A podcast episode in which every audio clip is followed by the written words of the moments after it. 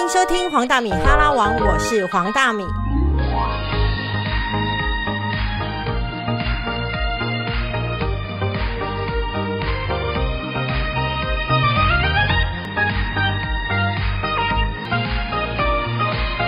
欢迎收听黄大米哈拉王，我是黄大米。这一集呢，我们邀请的是畅销作家威廉。在上一集的威廉跟我们解析了他在新书《我忙着孤独》当中的一种，就是觉得孤独很好，然后孤独其实带给他生命里面的前进，没有其他人，反而生活更轻松的一种。哲学理念。那现在呢，在这一集当中呢，我想要请教威廉更多东西。那让威廉先跟大家打一声招呼。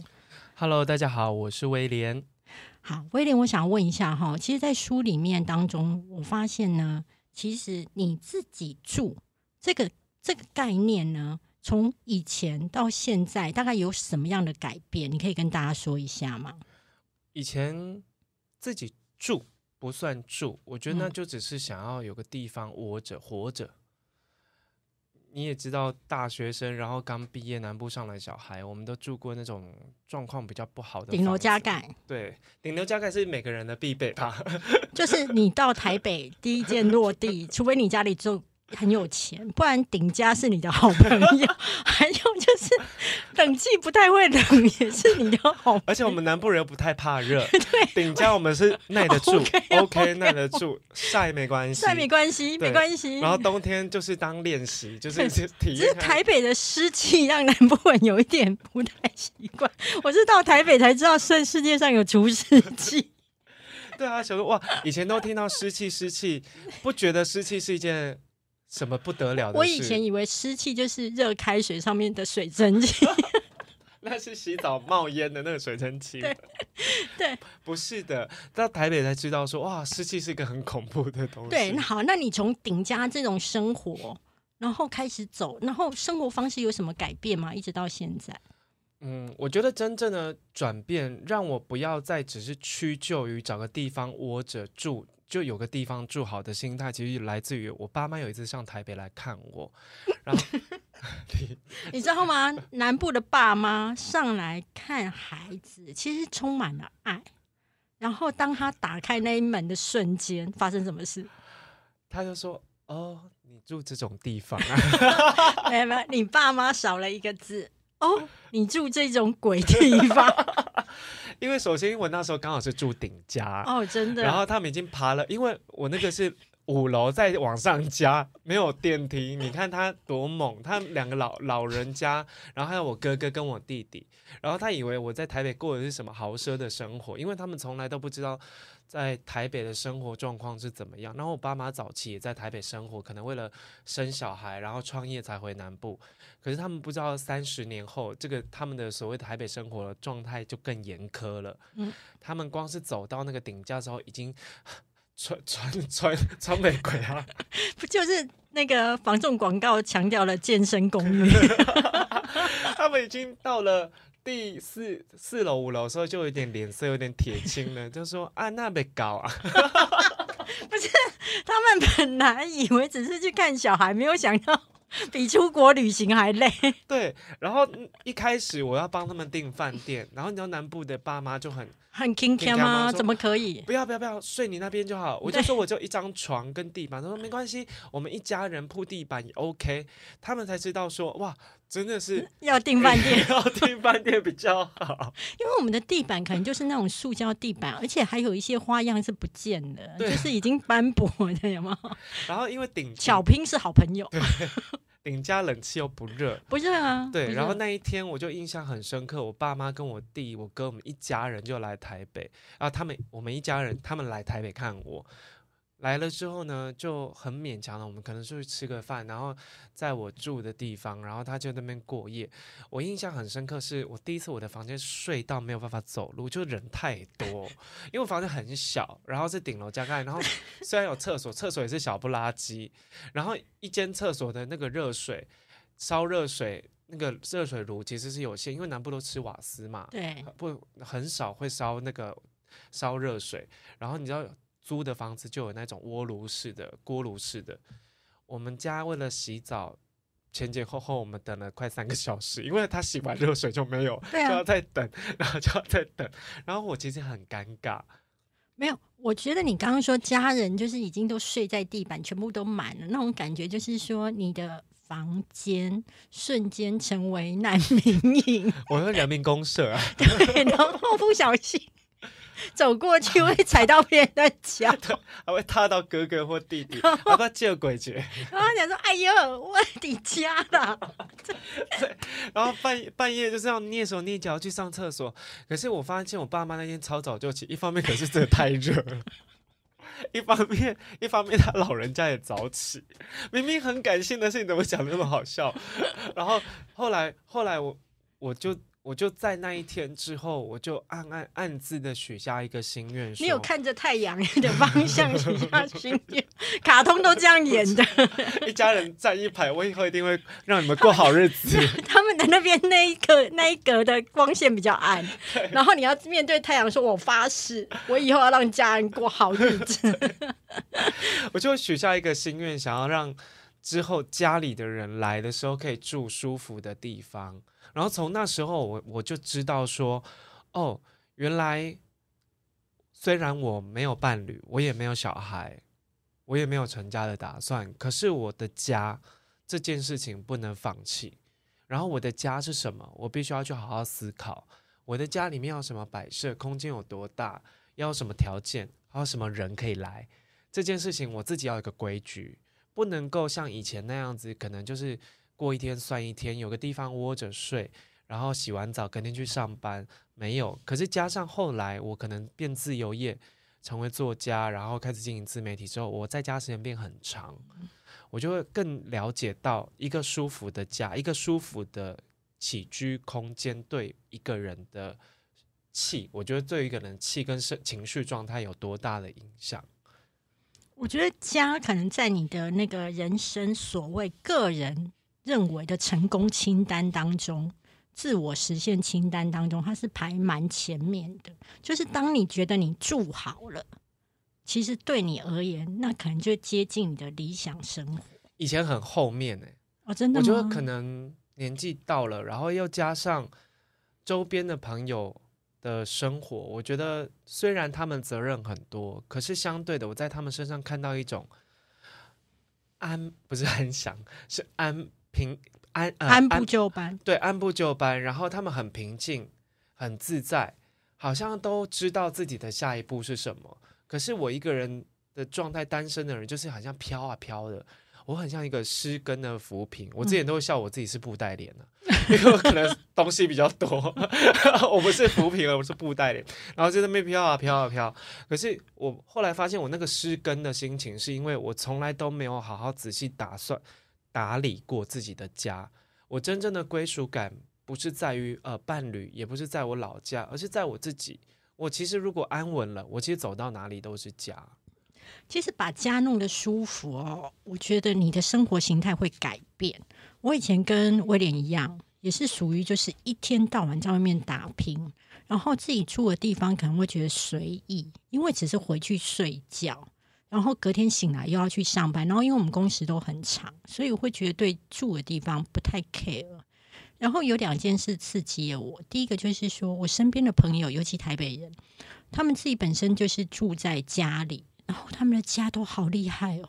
对，就是这种感觉。然后你你走进他们的家，第一个就是会觉得羡慕。然后如果他又是你的男女朋友，我告诉你，对我而言。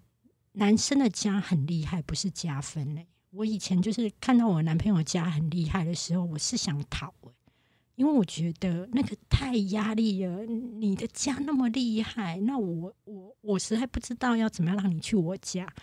对，所以后来我男朋友是因为他家太厉害，是没有办法来我家。对对，第二个是说。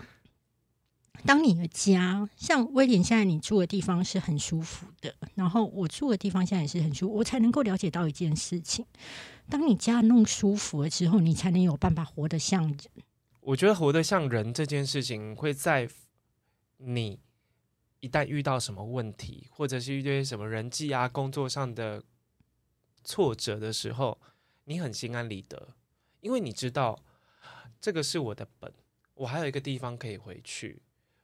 前期在比如说失业啦，然后失恋啊，会那种撕裂到痛苦万分的原因，是因为你那个归属感不见了。没错，因为我们工作给我们薪水，给我们成就，给我们地位，给我们社会声望，它某一种程度是我们归属感。我们以前是以公司为家，对，后来可能工作担子没有那么重的时候，我们变成以感情为家。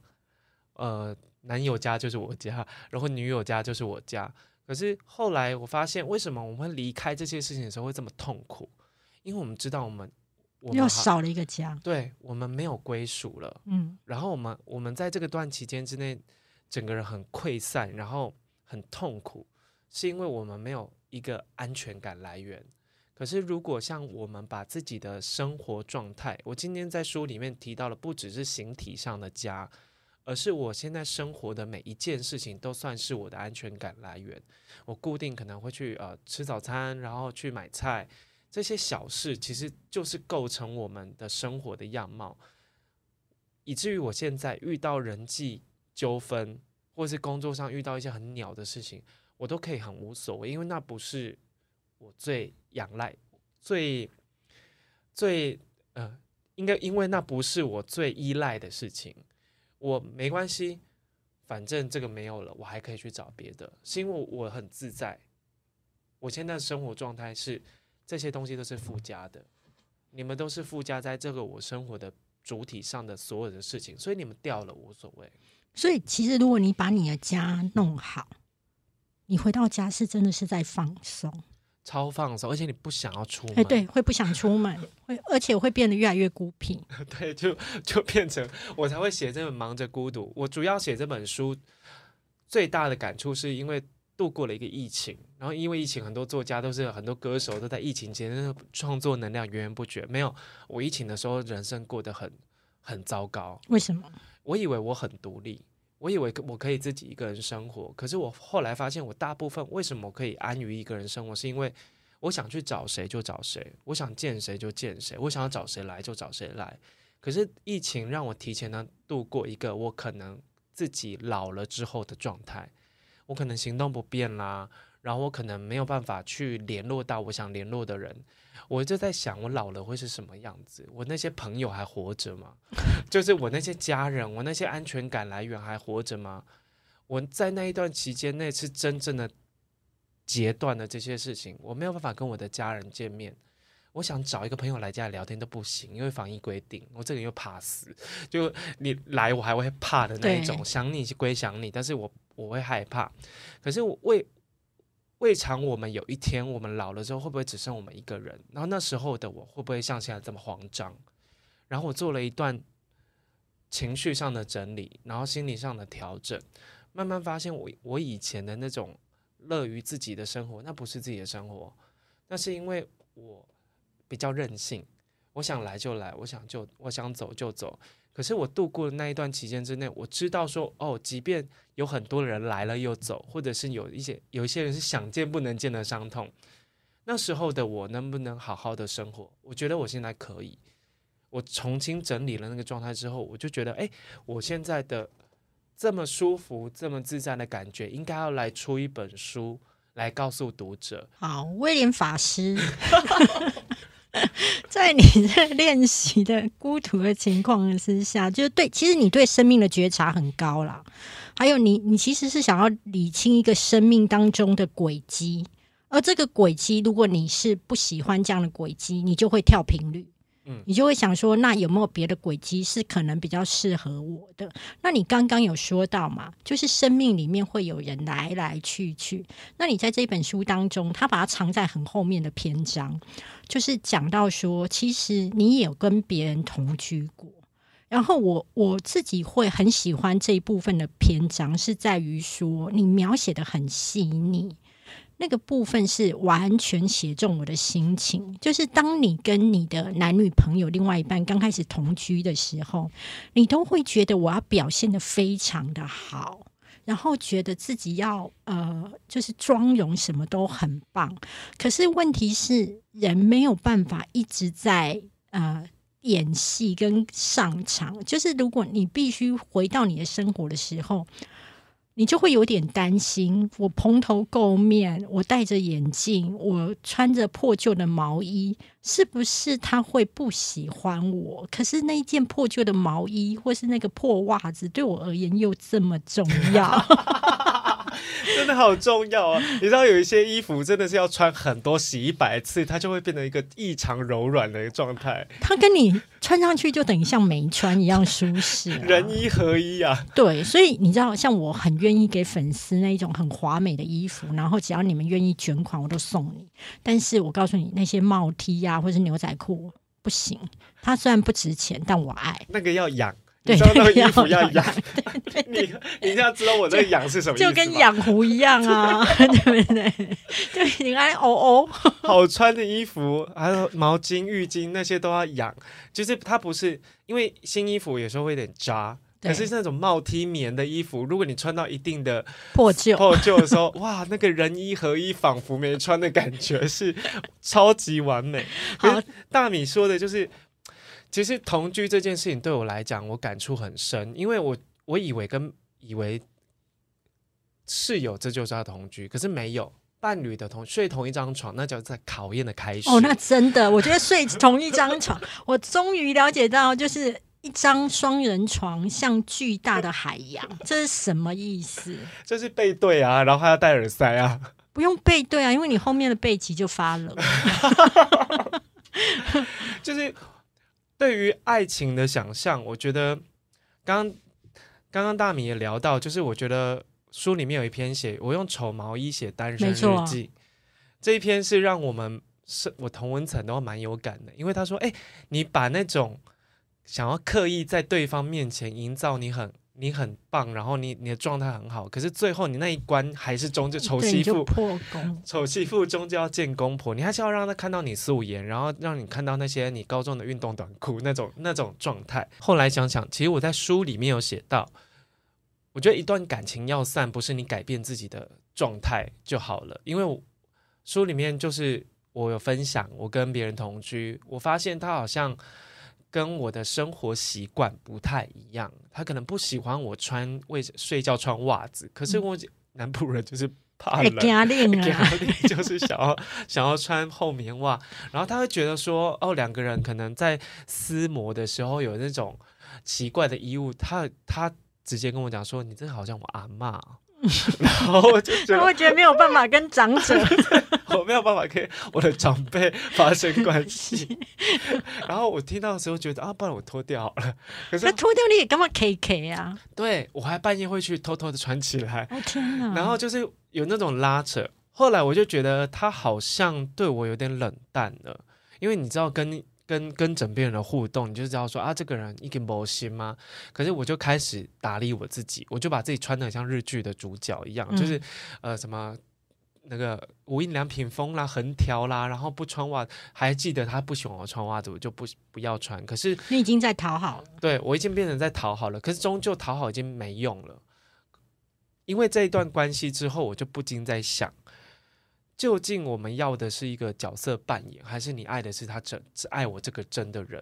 所以我书里面有写到一个真爱指数，就是到底要怎么样才能算是真爱？比如说，还想要放屁，还会躲到厕所，哦，那不行，对，然后不行可是有一些人，他可能是喜欢你的荧幕形象，我讲玉女形象，可一回到家之后发现，哎，你卸掉你没有眉毛，然后卸掉之后，哎，你怎么脸色什么不好看，什么有皱纹，同时交往五个人不行吗？百变女郎，一个比一个还惊吓。对啊，我就在想，爱情这个东西到底是我是曲是我曲解它的意思，还是我没有遇到对的人？然后我我我们所理解的爱到底是不是一个童话故事？我慢慢的后来后来可能没有太高频率的同居对象，但是我会在跟别人的相处或是过夜的时候会去想，会去看。我觉得真正的感情是习惯。嗯，因为它是一种默契，它它已经超越了你这个人的形体，它是一个精神意识的存在。但我们要走到这一步的，其实比较少，因为很多人会说啊，我结了婚，我的老公、我的小、我的老婆就是室友啊，然后甚至是没错啊。对我是我书里面有写到，就是可能因为睡觉习惯，对方怎么打呼啊，或者是呃睡觉时间不太一样，后来就变得分房睡。可是我我自己对于感情可能会有一个比较至高至高无上的幻想，我觉得与其这样，那你们为什么还要继续？你们在扛一个责任吗？你知道吗？你说的这个篇章啊，你你你讲的都对，然后我也都能够了解。那这就是为什么我们两个现在会单身的原因，你懂吗？就是说，我们你书那个篇章叫做“就是爱上一个人是爱上他的灵魂”嘛？对，你知道吗？当你是追求爱上的是精神层次这件事情啊，其实是很麻烦的，是比爱上那个人的金钱来的麻烦，所以。当你对于爱情的要求这么高的时候，其实比较难够够在人世间找到 这样子的伴侣。你知道我很很呃有感而发，是我在记得我在上一本绝交那一本的时候，有写到就是呃单选择呃结婚不是唯一的途径，通往未来唯一的途径，然后。单身的，就是我在讲我身边一个很想要嫁人、很想要结婚的女性，然后，但是我没有写在书里面。其实那有一次，我就跟她去算命，然后算命的时候，算命老师就跟她说：“哦，你的婚缘已经过了。”嗯，然后她的女生四十几岁，然后条件非常好，然后长得漂亮，工作能力也好，可是她就之前遇到一个一直不跟她结婚的男朋友，然后爱情长跑十年，对方就是不结婚。然后她就心死，因为她很想要组家庭，因为他是他有他的妹妹什么都结婚了，然后都儿女成群，然后就一直觉得自己很老姑婆，你知道吗？就是会被说是老姑婆。我就跟我就，然后那个那个他听到他的婚缘已经走完了的时候，他就大哭哦，他在那边大哭，然后那个他哭到那种啜泣，说真的没有了吗？然后那老师就吓到，他说。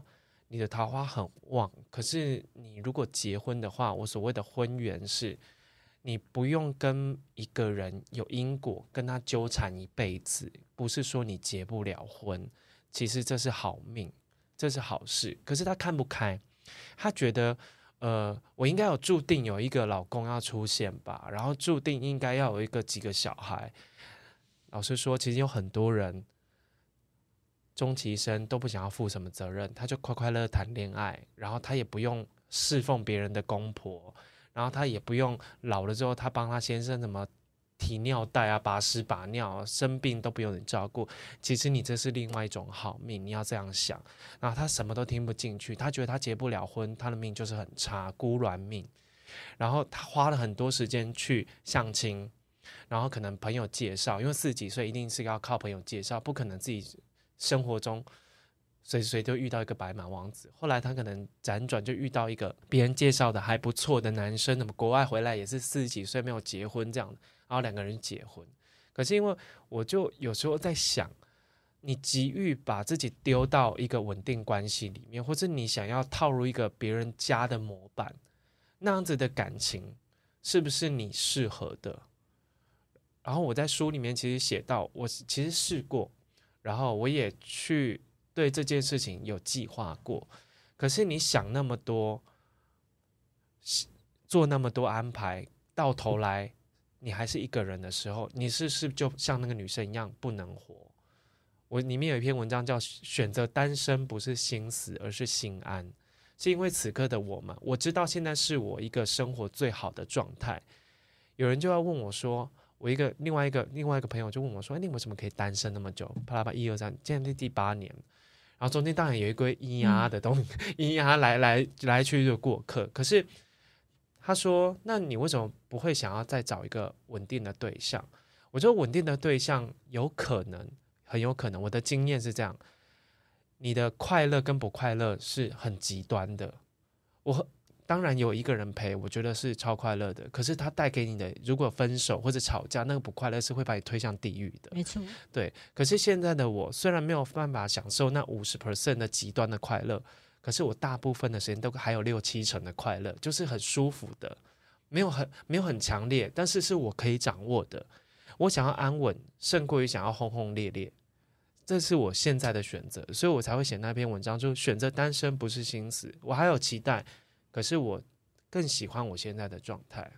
选择单身不是心死，而是心安呐、但是我知道，当你在走到这个阶段之前啊，其实，在书里面有几个精彩的篇章是谈网络交友。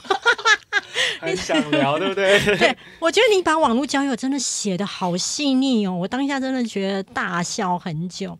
他书里面我大概就是简略一下，待会儿自己来问他。就是说，他说其实网络交友呢，很像就是在吃泡面，就是你在上面看到的照片，一切都是示意图，在上面的幽默，一切都是假的。等到真的见面之后，你发现不一样的时候，你突然会懊恼过去所有的幽默跟讨好。因为我觉得有一阵子就很迷网络交友，因为奇摩交友的年代，我不晓得听众朋友有没有经历过。然后后来可能还有一些交友的软体，然后我是比较早接触呃网络交友这件事情。以前还有什么爱情国小啊，对对对，但什么爱情公寓，对对，然后很积极的想要约出来，比如说我哎滑到大米配对了。OK 啊，嗨，你好，然后就开始聊，科科可可 安安啦，安安安安，然后就开始开始聊，然后聊很很感觉很好，连祖宗三代都聊出来了，没错，而且会觉得心灵契合，相相见恨晚了，而且会觉得茫茫人海当中终于相遇了 很。像日剧哦。没有错，然后就觉得一定要出来见个面，当天会谁谁真打扮，就是弄到把自己弄到很像个人，极致，极致极致。陈国展，我包包最好的拿出来都给你没错，没错，可能会特别去买衣服。然后一见面的时候发现哇，牙齿是黄的，对，然后或者是说啊，这个人讲话谈吐是你很讨厌的，这那个有些人要文字或讲电话是可以修饰，是可以讲，应该是说他可能在文字或者是讲电话的时候，他是属于就是风采万千，对，但是他一本人就是一个见光死。或油腔滑调，或者是还就是不是我们喜欢的那种型。对，然后你已经买好票了，要跟他去看电影了，然后他发现。他说：“我本人比较正经，然后我在书里面有写，如果可以，我想收回所有的不正经，之前讲的那些全部都当没听到好了。我要跟你说，一个男生如果或是一个女生可以在你面前一直尽情展现他的幽默感的时候，他是会觉得我希望我在你心里加分。对，对他那些笑话呢，他可能是没有随时二十四小时都开昂的，可是我是为了你开昂。嗯可是我见了你的本人之后，我希望按偶图。或 mute，就是如果你今天跟网友出来见面，你发现他异常的沉默，你就不要再逼问他了，你就知就道到此为止吧。他就是给你发一张无声卡。哦逃不掉啊，因为要跟他看完一场电影。然后本来说看完电影还要去吃什么，没有，我有没有就突然饱了？突然饱，有事，突然饱，突然公司公司有些会议要开，我还有曾经假的假装打电话给自己，你怎么假装打电话给自己？因为可能就包包里面就是男生不是用那种侧背包吗？对，然后手机就放在里面，然后我真的太想走了，因为 是多想走。看完电影之后觉得说，哦，这个人可能再跟他多一点的时候，他会想太多，就是可能他会觉得你有意思，哎、你人很好哎、就赶快要其实你没有要收集那一种，就是别人对你发爱心。没有，我很怕不喜欢的人喜欢我，OK，对对，然后后来。我们要收割他爱心，我就是不能让他再自作多情下去，所以我要演一出。因为待会要订了一个餐厅，然后还是我们两个一起前一天晚上好像两小无猜似的讨论出来的餐厅，自以为甜蜜，对自以为甜蜜。然后我想说，哇靠，那餐厅也不能取消，然后我就自己在，但是你撑不下去，再有一个餐厅，对我撑 我撑不了一顿饭，我电影已经是极限，而且电影可以装忙。而且我电影看的超认真。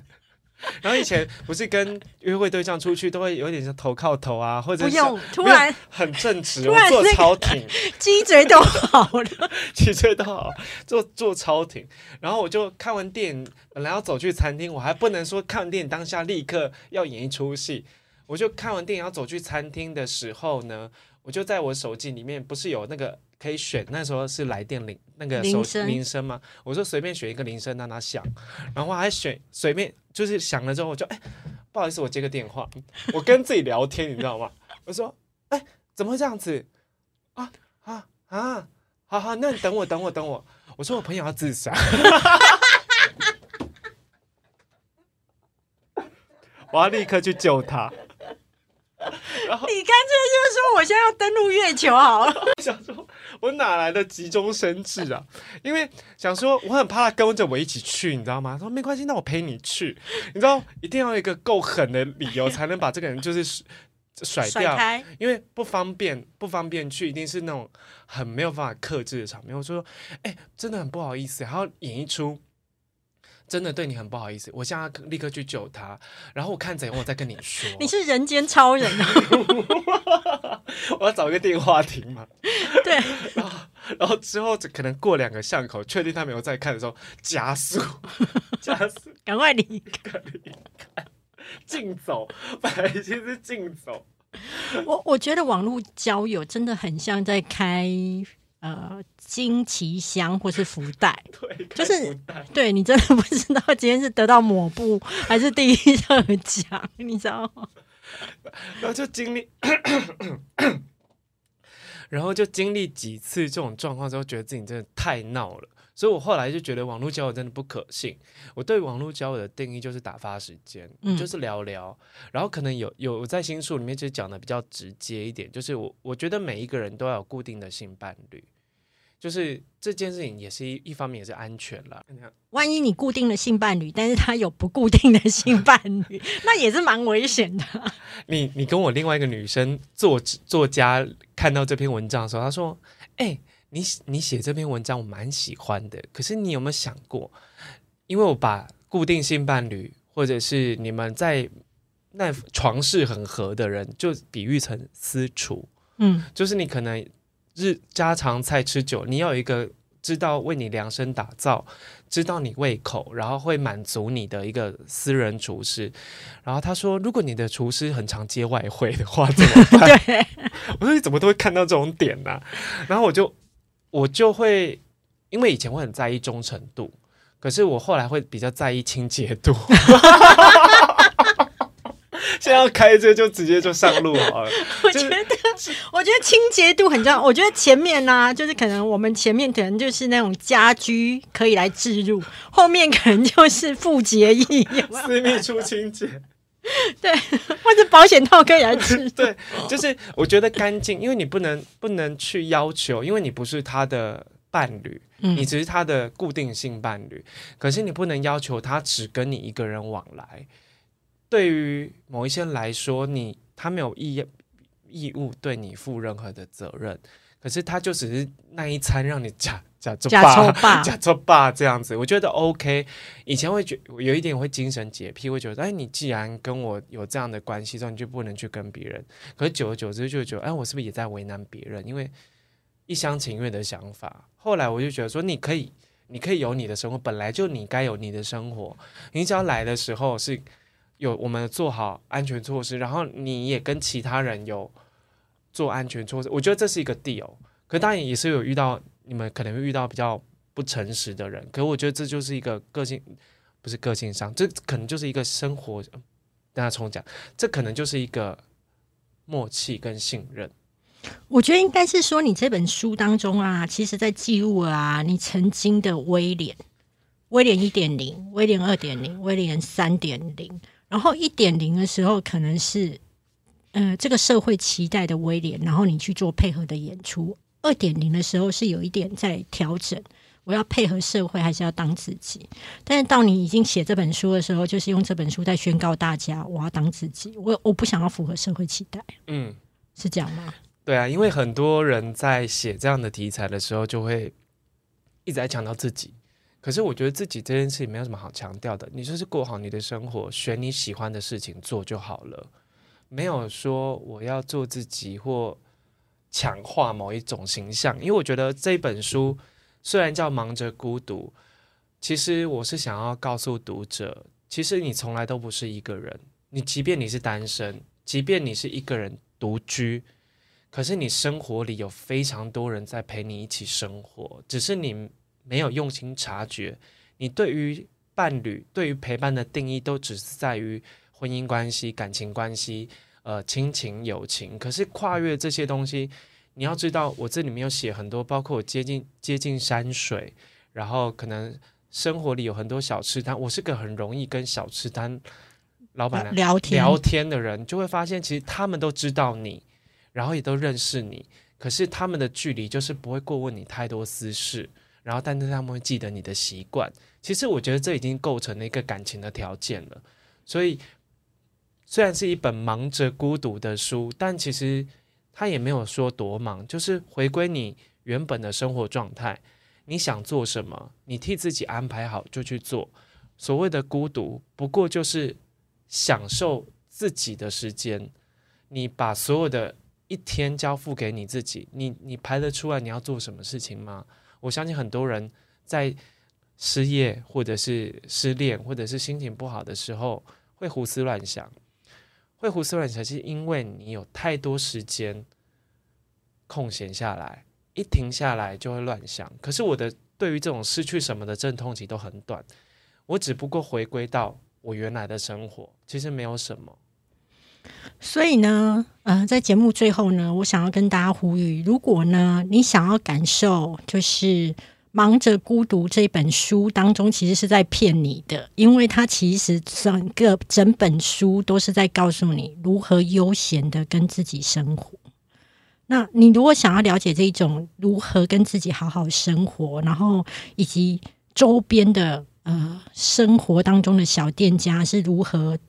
构建起你的生活的脉络，我就会很推荐这本书。我忙着孤独，月之出版社出版。重要的是是威廉写的。然后我要说的是，说如果你有人际关系的困扰，或者是你有职场上面的困扰，你真的可以连威廉的第一本书、第二本书都一起买一买。而且他文笔非常的幽默，然后你就会看完之后会觉得，哦，论悲惨，我没有威廉悲惨。今天谢谢威廉，啊，谢谢大家，谢谢。